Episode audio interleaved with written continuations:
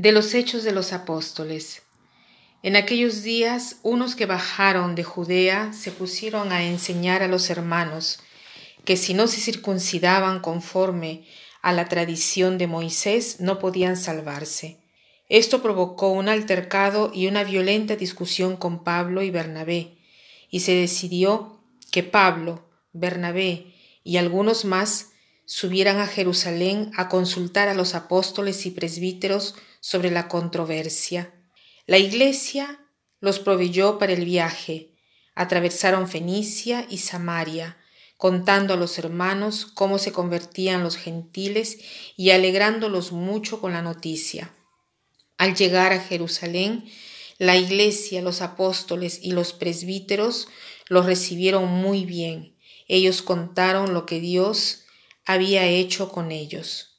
Pero algunos de la secta de los fariseos que habían abrazado la fe intervinieron diciendo, hay que circuncidarlos y exigirles que guarden la ley de Moisés.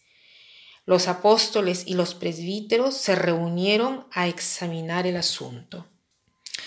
Entonces, eh, en aquel tiempo como hoy, ¿qué se necesita hacer cuando hay diversas formas de pensar, de opiniones diversas, quién tiene razón, quién no.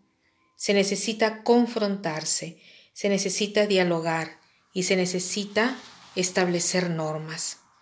Nosotros tenemos mucha suerte de pertenecer a la Iglesia Católica. ¿Por qué?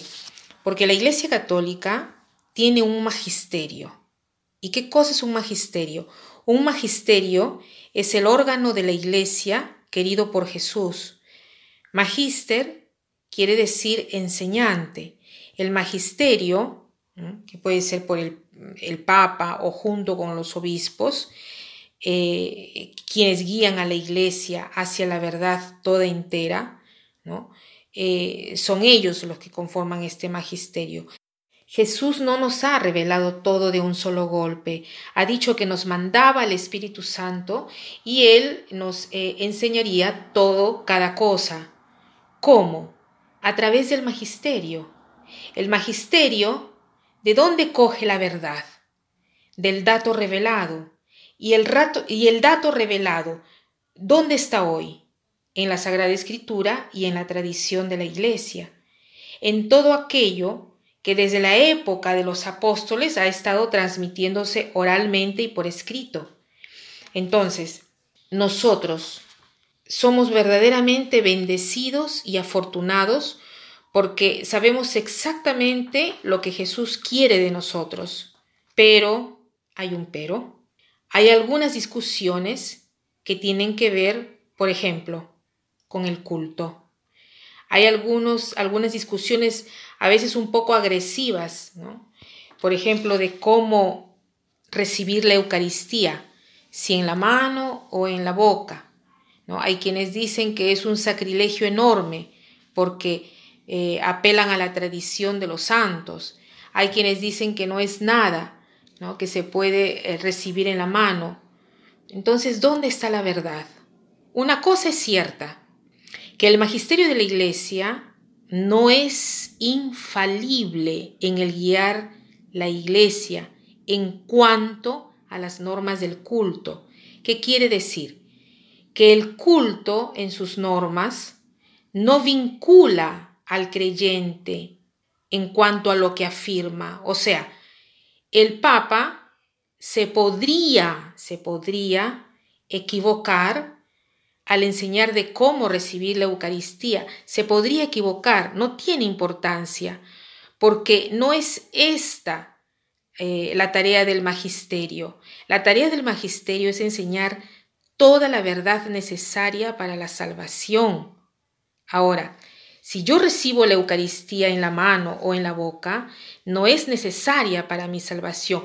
Lo que es necesario para mi salvación es la disposición interior, porque si no, si no nos convertimos en legalistas. Si yo recibo el cuerpo de Cristo de manera indigna, despreciando el cuerpo de Cristo, y lo puedo recibir incluso en la boca.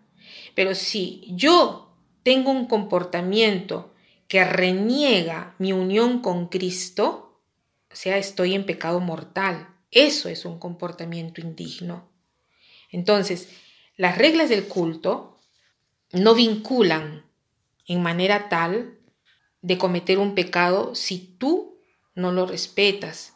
Entonces, no es que debemos dar tanta importancia a cómo hacemos todas las leyes y normas.